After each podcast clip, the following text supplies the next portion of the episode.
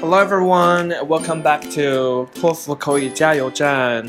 I am Andy, and today we're going to be talking about a very hard topic to many students. And the topic goes like Describe a historical event that you know of. OK，好，聊一聊关于一件历史事件的事情，对不对？ 好，很多同学还是没有头目，不知道怎么去描述。那么还是一个一同样的技巧，我们可以使用 five W's and one H to talk about it. When did the historical event take place?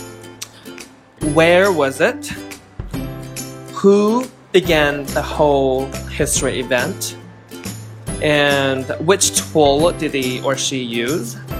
And what happened? And what was the result? What was your feeling? Okay? So I'm going to give you an example. So when you talk about an example, again, you can use your personal example, you can use other people's example, you can use an example that is imaginary. OK，用自己的例子、他人的例子或者是假设的例子来证明你的观点，对不对？OK，so here it goes. Well, the historical event that I want to talk about is the World War II. It began in 1930s and it was led by, you know, Hitler in Europe. So what he did was he used air force guns and tanks to invade Poland. And after that, he killed millions of Jews in the concentration camp. They were poisoned, killed, or even burnt to ashes. That was totally horrible.